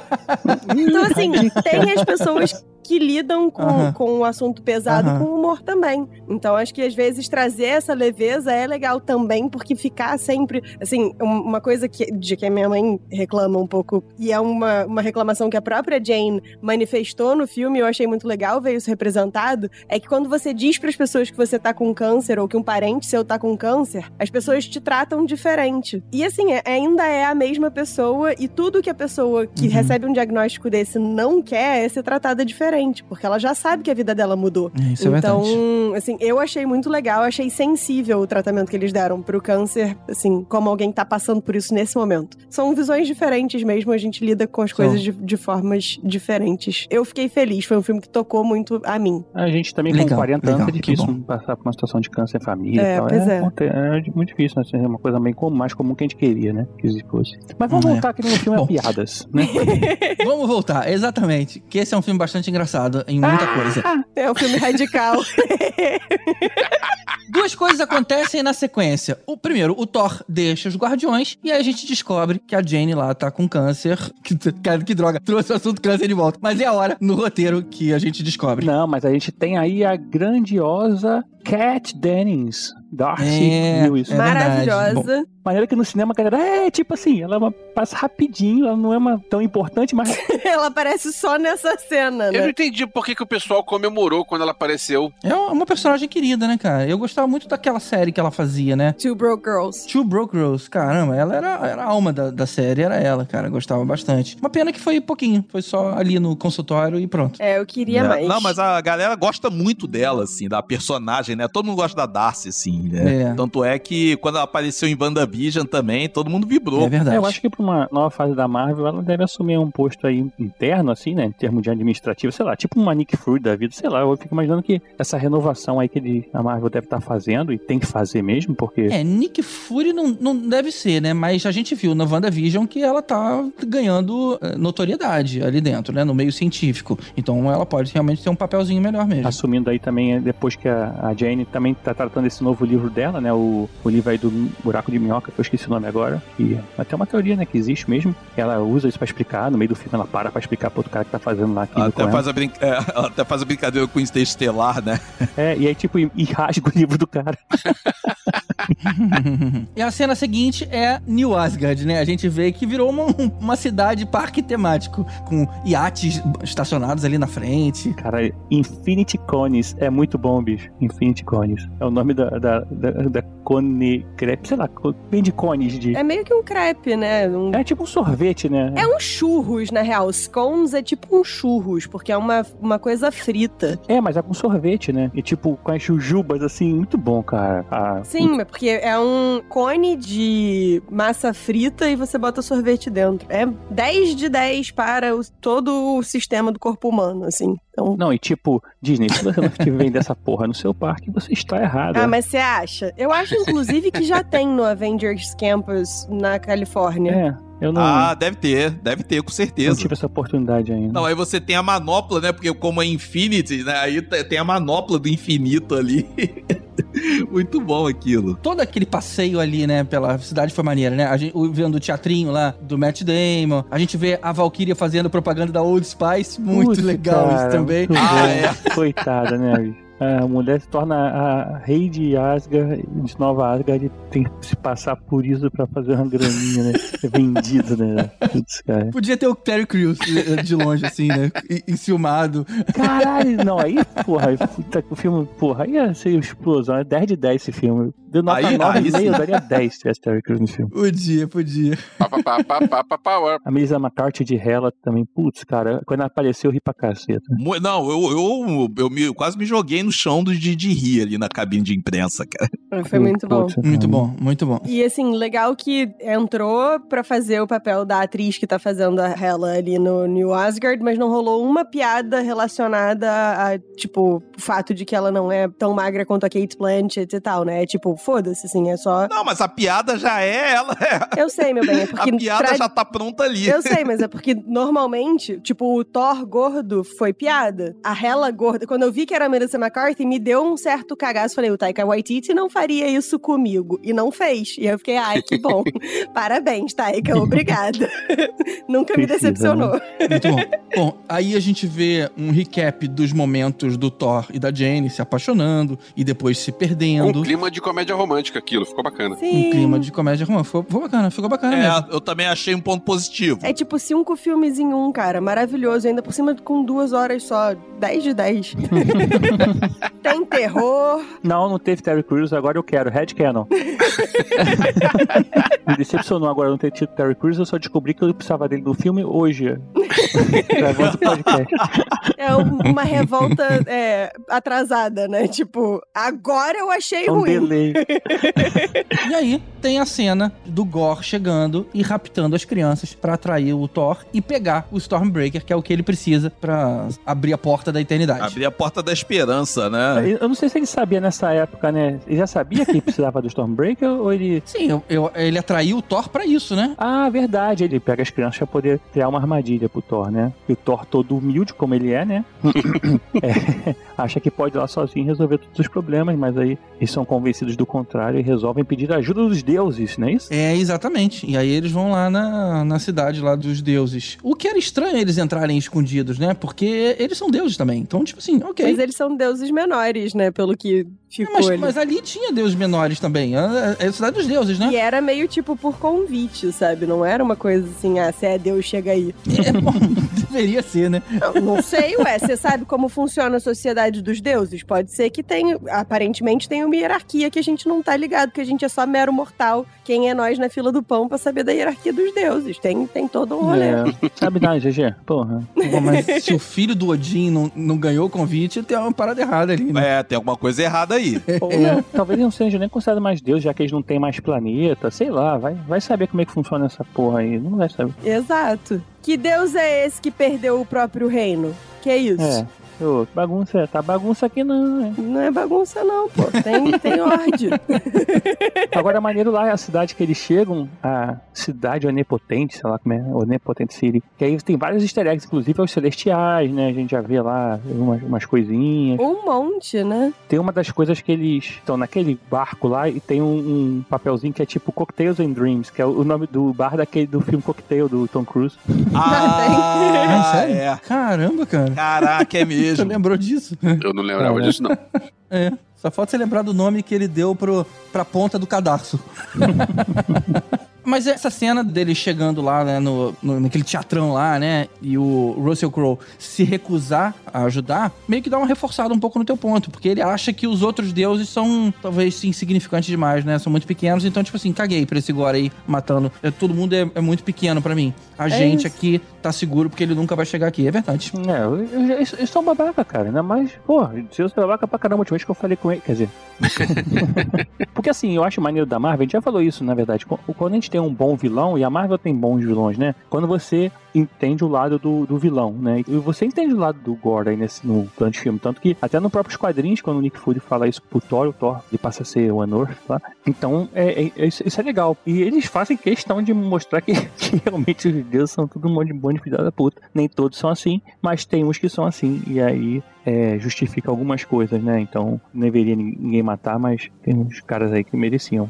E aí tem a briga, né, deles lá, né? O, o Zeus, ele destrói o Korg. Ai, deu pena, né? Parecia que ele tava morrendo, né? Cara, Caramba, é, essa cena eu achei que ia morrer mesmo. É, eu também. Eu amei que, tipo, ah, não, aparentemente a única coisa que não pode ser destruída é a boca. Eu fiquei, meu Deus, daqui a pouco isso vai ser só meia máscara, sabe? Tipo, economizar os efeitos especiais. Mas, gente, mas nesse momento do filme eu já tava tão entregue que a coisa não era séria que eu já não tava mais sentindo tensão nenhuma em nada. Eu sabia que Cogni ia morrer até porque é de pedra. Aí, sabe, eu já tava. ah, Eu, fiquei sabia que ele não ia morrer porque ele é o diretor. Ele é o dono da bola. Exatamente. Ele é o roteirista e diretor. Como é que ele vai morrer? Não vai morrer. É, eu não tive aquela sensação de que, ah, perdemos o personagem e tal, perdemos uma vida. Não, eu acho que eu sabia que não ia dar em nada aquilo. Tanto é que ele continuou, só a cabeça, né? Então continua ali. É, mas o Korg eu senti. Eu achei que ele poderia, ele poderia morrer porque ele não é relevante assim pra história do modo geral, né? Então, tipo, se ele morresse ali, não ia mudar muita coisa na história. Beleza, ia motivar o Thor, sei lá. Então, assim, eu, ele na hora que ele morreu, eu falei, cara, será que ele morreu mesmo? Mas depois apareceu, beleza. Os outros realmente você acha, ah, não vai morrer porque eles não vão matar tal. Pelo contrário, até tem um aí que morre, mas ele foi o único que eu achei que realmente poderia morrer. É, eu achei também. É. Bom, o bom dessa cena é que o Thor ficou, tá, acho que tão emputecido que ele pegou lá a arma e matou o Zeus. Então, a gente, caramba, o Zeus morre. Bom, a gente, depois a gente descobriu que não, né? Mas na hora ali, eu falei, caramba, ele matou, matou o Zeus. E aí eles roubam o relâmpago. Eu vi no, no IMDB aquelas mulheres que estão em volta do Zeus. O nome dos créditos é Zeusetes. Zeusete, né? Meu Deus. Ah, é, tem cara mesmo de usar o nome maluco A dele. cena delas terem desmaiado quando viu o, o cara pelado foi um pouco pa- pastelão demais, né? Porque ninguém mais desmaiou ali, só elas ali, né? Então, ok, Ah, é tudo piada, bem. né? Piadinha É demais. piada. Eu, assim como as outras foram comer uvas enquanto Pois estavam é, fazendo aquilo. né? Eu achei, eu achei maneiro que, tipo assim, você usou o poder demais. Aí ele fosse tirar a roupa de vocês também. Elas, não, não, a gente tira, a gente tira aqui.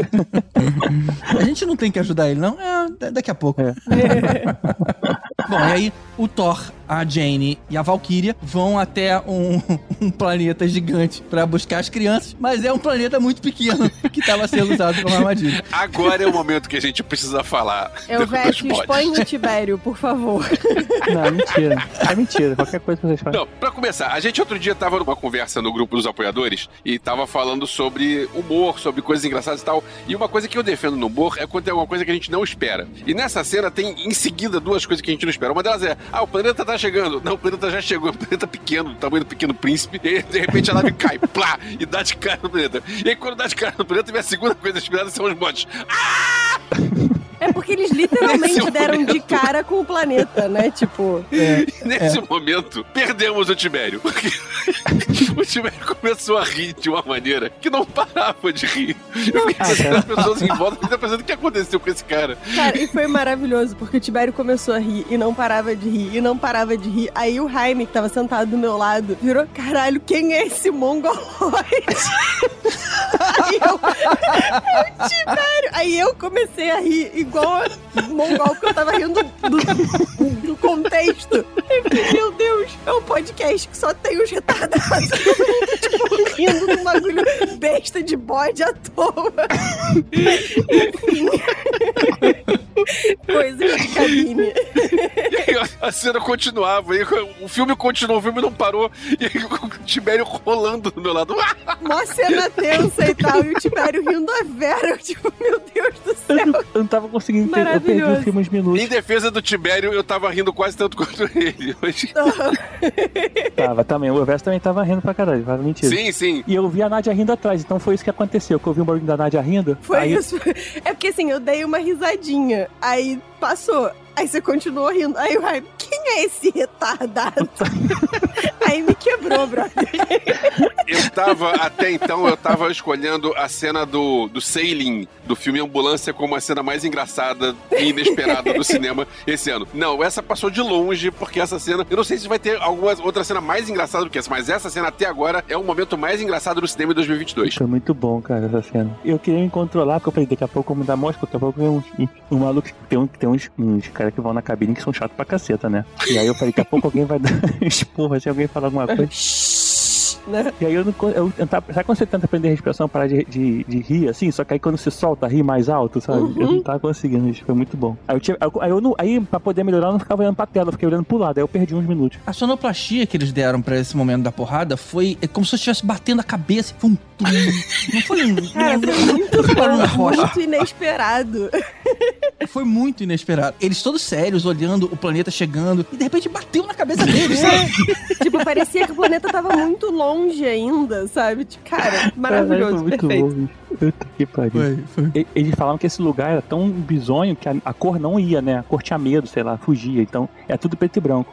E aí depois a gente vê, um- eles são dominados e tal, e tem uma batalha que é muito bonita, cara. Que é assim, tem o raio dos Zeus, que é, que é douradão, tem a, a- o martelo toca aquele raio meio azulado assim, e, a- e a- às vezes passa a capa meio avermelhada. Então, caraca, ficou uma cena de luta bem inventiva Uhum. e, pô, muito bonito, cara. Essa cena é maneira porque você tem tudo preto e branco, aí pra não ficar igual a DC, um troço besta e sem graça, é, ficou um negócio que, quando tá perto de uma das armas, ele tem uma- um pouquinho de cor. Então você tem uma cena que não é completamente preto e branco, uma cena que é preto e branco, mas ele tem alguns detalhes de cor aqui e ali. O visual dessa cena é muito legal, muito legal. Isso eu achei genial. Essa cena, pra mim, foi o que me impediu de, no meu canal, em vez de dar duas estrelas e meia de cinco, dar três. Essa Ah, cena aí. César. Essa cena aí que ganhou. Ô, Hum. Você não riu com os bodes, César. Você não tem coração, César. Seu coração está de pedra. O seu coração é que nem o Korg. Depois de tomar o raio dos Zeus, todo despedaçado. Eu, eu acho que eu sou minoria aqui.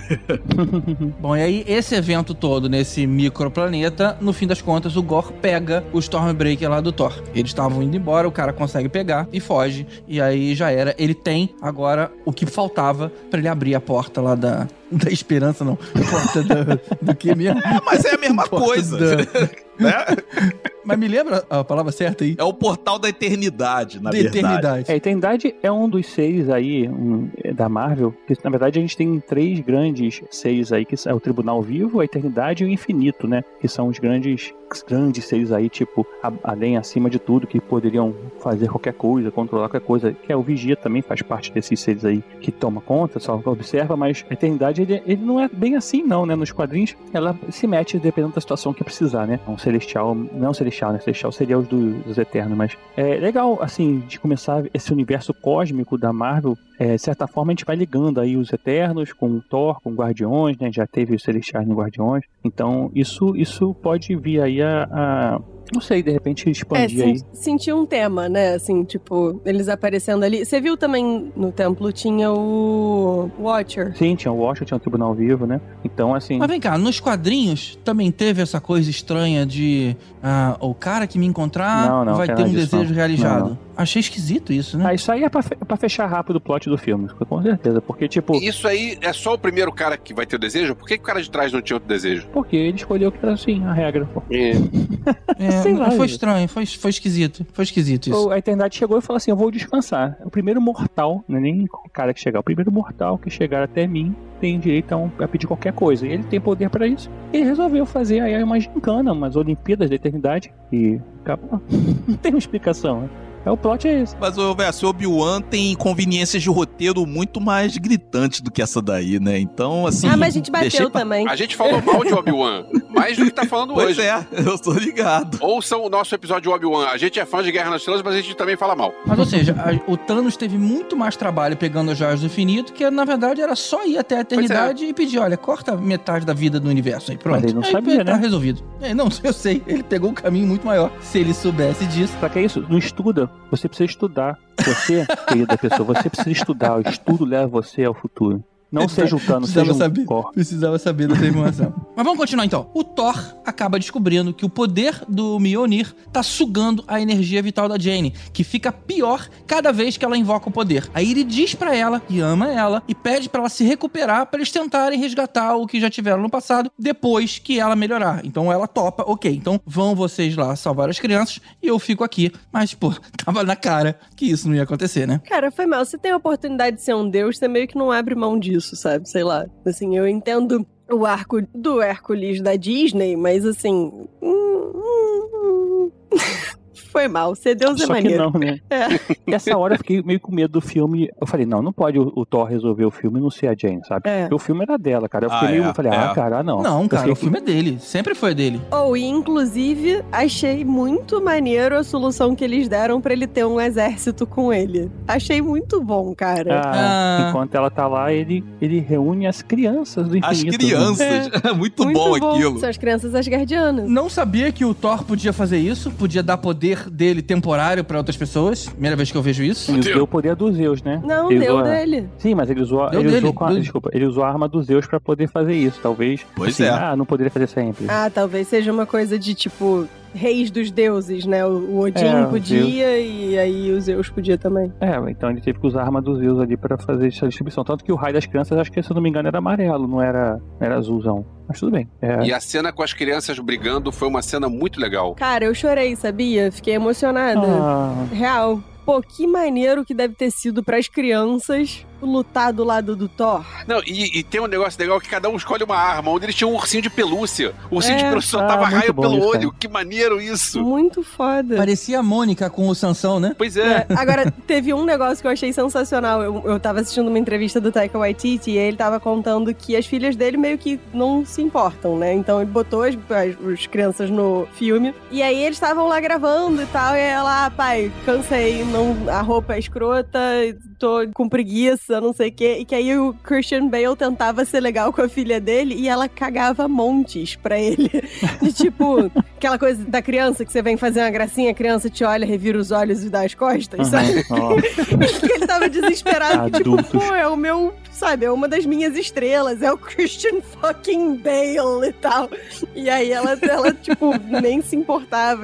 Cara, é muito bom, assim, ver, ver o Taika Waititi falando dos filhos. É perfeito.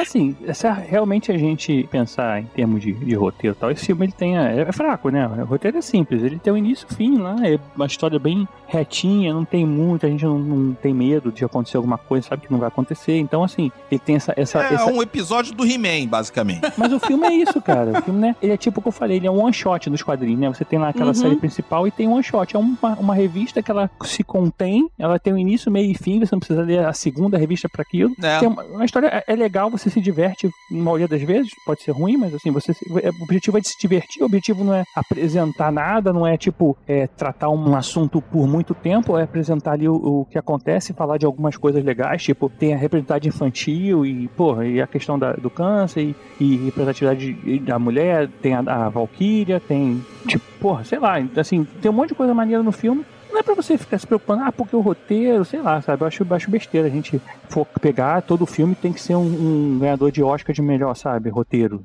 sabe? Não, não tem, mas o, o nível que a Marvel já estabeleceu, cara, foi muito alto. Então é inevitável que a gente compare. Tipo assim, pô. A Marvel ensinou pra gente que o filme de super-herói pode ser algo superior, pode ser algo Exatamente. legal. É, Então tá. exatamente. É. A gente tá mal acostumado. Ou pelo contrário, se um outro próximo filme da Marvel for chato, aí eu vou falar, porra, Thor foi tão maneiro, precisamos assistir filme bosta depois.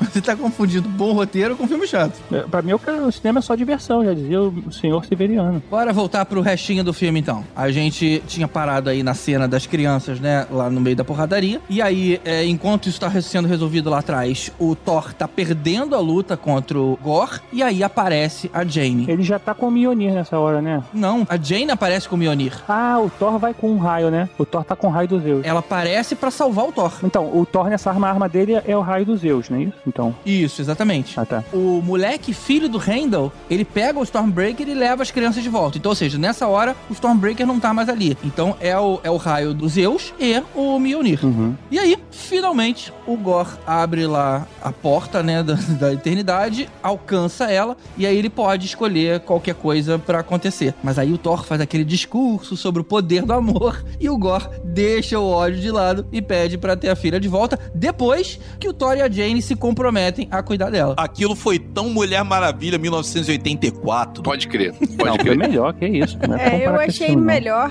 pura É. e simplesmente porque o Gore se deu ao trabalho de dizer uma coisa. O quê? Ela vai ficar sozinha. Da garota, né? Tipo, quando ele se dá conta de que trazer ela de volta e ela vai ficar sozinha, o que, que eu vou fazer? E o Thor diz, cara, apesar de tudo que você fez, ela não vai estar sozinha. A Jane que fala, inclusive, eu acho. Uhum. Isso já eleva o patamar em relação à Mulher Maravilha 1984 em tipo um milhão. Inclusive é o primeiro Mulher Maravilha também que acontece parecido, que ele tipo, ah, o amor vai lá me salvar, então o cara pega o, o avião, começa a voar. Eu comprei, assim, eu, eu curti. Eu, pra mim, pano super passado e não é o aspecto Marvete, é o aspecto de, tipo, narrativamente eu achei que faz sentido pro personagem. É, o, assim, na verdade ele se livra da necroespada lá, né, assim... do- Não, ele não se livra. A Jane consegue destruir a necroespada. É, no caso se livra do, da influência o dela, Thor né? se livra do. do- Ah, tá, tá. Se livra da influência, É, tá certo. porque na verdade assim, isso ajuda ele a tomar decisões ruins, né? A necroespada vai sugando energias falam isso, né, que acaba matando a pessoa junto e tava ali influenciando pra ele fazer o pedido de que no more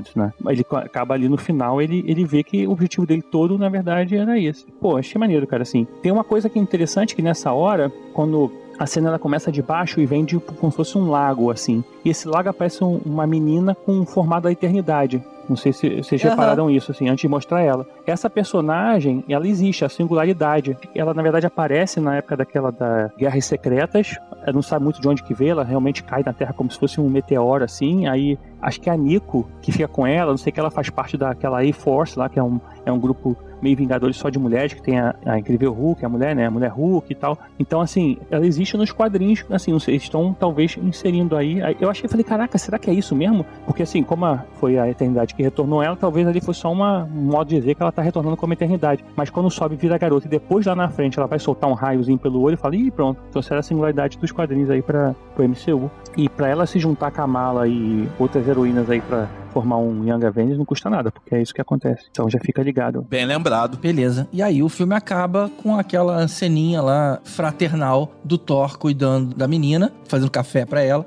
e no fim eles saem pra alguma batalha em ah, algum muito lugar. bom, né? Vamos botar uma bota pra passear, né? Tipo, o que eu falo pro meu filho pra ir na lama, ele pediu pra ela botar pra poder destruir um, uma horda de seres, qualquer coisa. Muito bom. É. Não, E ela falou: Não, eu legal. quero de pantufa. Não, então você vai machucar o pé.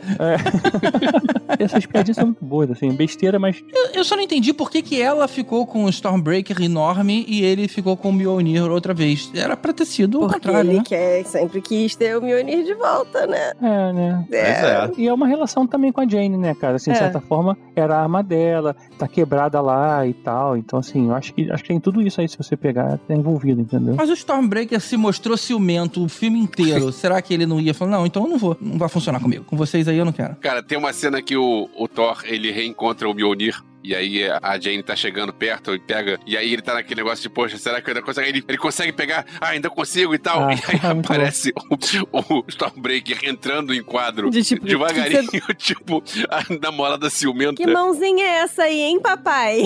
Ah, é. Cara, muito bom. essa cena é muito engraçada. É muito é muito engraçada. engraçado. É engraçado, mas, tipo assim, a gente nunca viu a arma se movendo. Ela não anda sozinha, né? ela não, ela não, não podia chegar sozinha, não podia olhar. Mas, tipo assim, beleza, podia ser uma piada só. Mas ela volta outras vezes. Mas GG, o Thor abriu o espacato no filme. é verdade, cara. É Tá verdade, preocupado cara. com a arma, ciumento. GG. Que Esse filme foi muito trash nesse sentido, Pô, cara. mas Que merda. Que merda.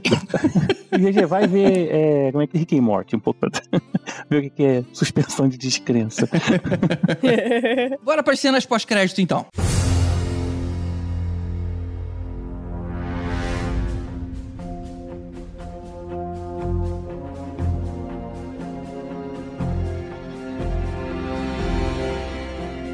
Antes da gente entrar nas cenas pós-crédito, a gente não vai falar sobre o fato de que o Korg teve um filho com o The Rock?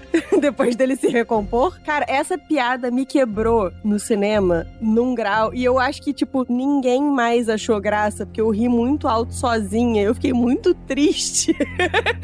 porque tava tipo, ai e tal. E aí o Korg é, estava segurando as mãos sobre a lava com Dwayne. Aí eu, tipo, lógico, Dwayne, o cara é feito de pedra, é o The Rock. E aí eu comecei a rir igual um besta e ninguém mais acompanhou. Eu não, sabe o que eu, na verdade? Eu tava preocupado com o sexo de, mais longo da história, porque, tipo, eles ficam quanto tempo ali em cima do negócio que ele falou? Tipo um ano, não é? Uma parada assim, eu falei, caralho, deve ser chato pra um caralho, né? É. Segurando as mãos, né? Mas tipo... assim, mas dá a entender que aquilo ali não é uma reprodução sexuada. É uma reprodução assexuada, mas que precisa de É, dois. não, acho que é uma formação rochosa. É, exatamente. Puta. Precisa dois ali, pode ser do mesmo sexo, não tem problema nenhum, porque o que precisa mesmo é dali da formação rochada. Pelo que eu entendi, eles só têm um sexo. Não é não é questão de pode ser do mesmo sexo. Pelo que eu entendi, todos É, são. não, é, tem isso, é. Todos são. Pois é. Aí, eu, não, assim, eu dei uma risadinha de que eu não, não caí de rir, não. Eu dei aquela risadinha só de hahaha. mas não achei ruim, mas também não, não gargalhei, não. Cara, eu ri demais. Foi a mesma coisa do, do bode batendo com a cara no planeta, de tipo, veio tão do nada que eu, tipo, Não, mas não, mas aquela foi muito boa. Aquela, aquilo ali foi muito Monty Python, gente. Muito. Esse, esse relacionamento de um ano segurando, olhando pra cada outro, segurando as mãos em cima de um- uma lava, é tipo ser casal na pandemia, assim, já que tem casos os dois. Caraca. muito. A primeira cena pós-créditos, a gente vê que Zeus não morreu. Ele tá lá com as Zeusetes em volta e ele tá é, levantando o discurso de que agora vai ter uma vingança. E a gente vê que ele tá falando com o filho dele, que é o Hércules. E aí tinha uma galera no cinema que tava, ah, olha só. Eu- É, porque aquele é o ator de Ted Lasso, Pois né? é, é o Ted Lasso, o Roy. Roy, alguma coisa. Roy alguma coisa? Roy Kent? É o Roy, é o Brett Goldstein. Isso. É que assim, o Zeus, ele é um personagem na Marvel, ele existe há muito tempo, assim, e ele sempre foi presente aí na, no, nos formações de Vingadores, já participou de vários grupos tal, já teve revista até solo um pouquinho. Então, assim, ele, apesar de. Eu não, não sou fã dele, assim, não ser um, ser um personagem bem B e C, mas ele teve sempre bem presente, assim, ne- meio que no- nos cantinhos das revistas. Então, assim, quando apareceu o pessoal achou maneiro, assim. Acho que ele já teve uma, uma fase aí com Mas, Thor. mas eu entendi que ele vai aparecer como se fosse um vilão, né? Como É, ele acho vai que ser, ele vai ser o o antagonista, do né? cara. É, mas a princípio eu acho que é rápido, né? Aquele tipo de coisa que nem quando o, o Thor e o Capitão América se enfrentam a primeira vez, aí depois juntam os Vingadores. Eu acho que vai ser meio que nessa, cara. Eu não compraria que ele vai ser vilão, não. Ah, é? Acho que ele vai ser Ah. tipo que vai, pode começar indo atrás do Thor, depois vai entender como é que as coisas acontecem e vai ajudar no mal maior. No, pô, tipo, ah, com certeza vai ser esse o, o plot É do sempre filme. assim, não. Dinâmica de super-herói é sempre assim, né? Primeiro Sempre assim, treta, tem? aí depois tem o mal maior, vamos nos unir. Aí vira todo mundo irmão É, pra lutar contra o mal. Mais ou menos como a gente tá vendo na política agora, né? Lula e Alckmin viviam se tretando, agora contra o mal maior e se unem.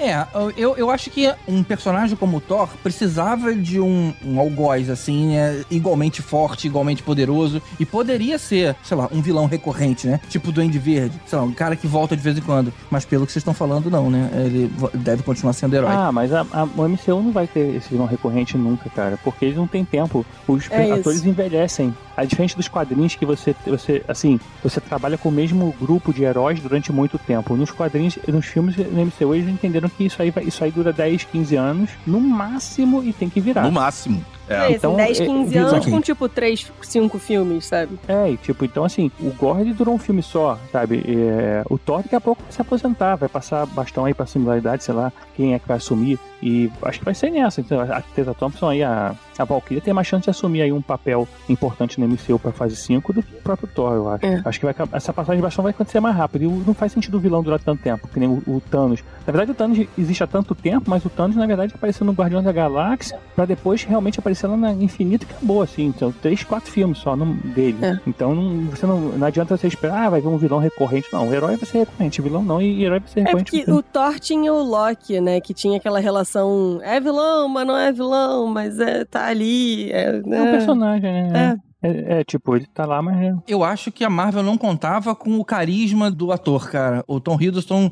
as pessoas, sei lá, ficam tão impressionadas com o trabalho que ele faz que, sei lá, desistiram de deixar ele como, como vilão. Foi como eu deduzi. pode ser também, faz sentido. Eu Não acho que é porque nada, o. Loki meio que fica nessa, nesse lugar de penumbra mesmo, de tipo, às vezes ele é vilão, às vezes não. Nos quadrinhos é assim também, cara? Não sei, mas na mitologia é. É porque assim, o Thor, quando ele é velho, ele é mau. Aí quando ele é novo, ele é bom.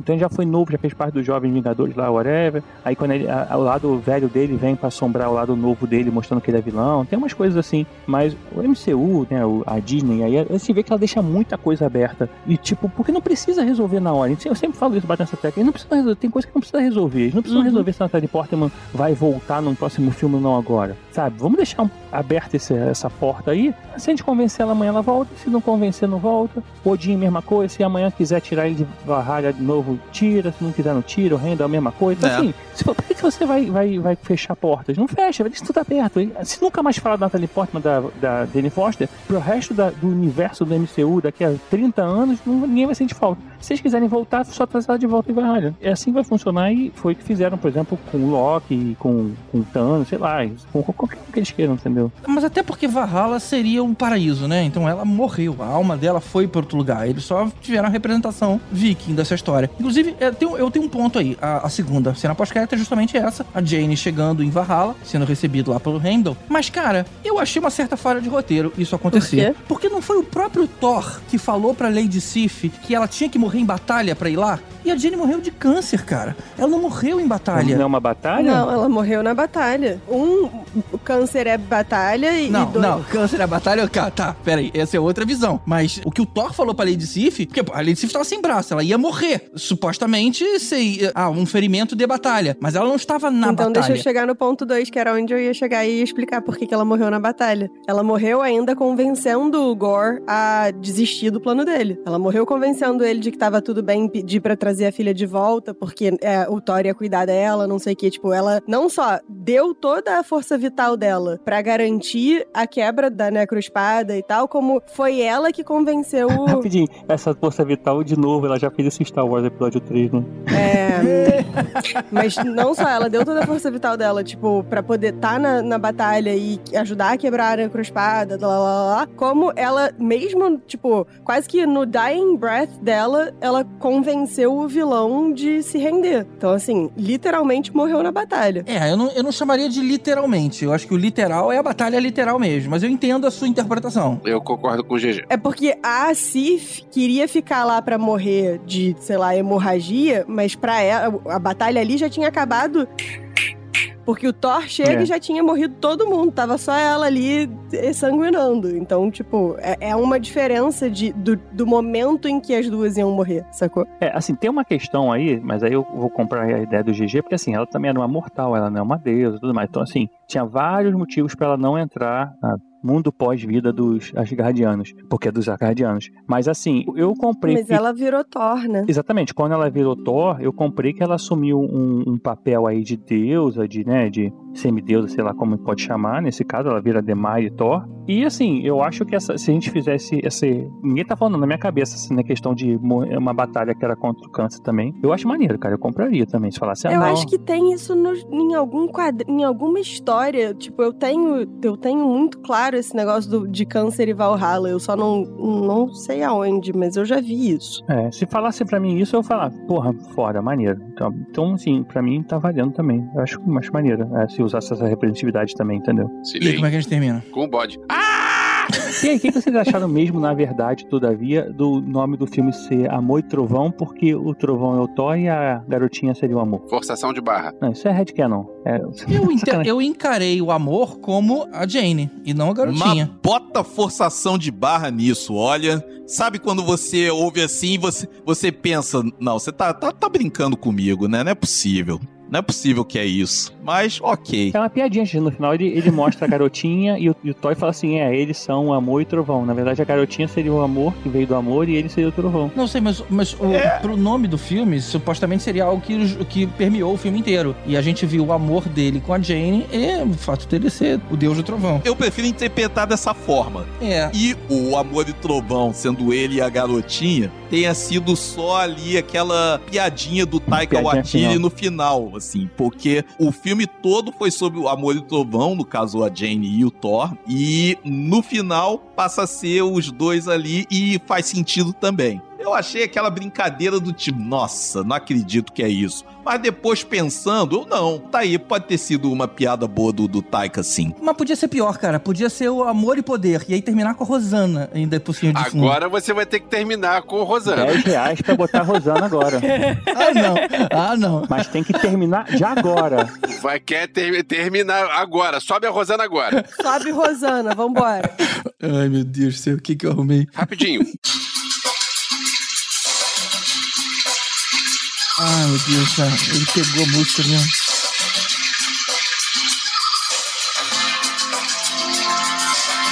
Pronto, GG, vai ter que botar isso. Cara, ok. Na verdade, eu até agradeço, porque você colocou e eu não preciso colocar. Até porque ia ficar repetido. Mas, cara, a verdade é que não dá pra terminar esse episódio sem gancho, né? Com a vantagem de que eu vou colocar a que era pra ter ido pro filme e não foi. Mas a gente ameniza isso agora.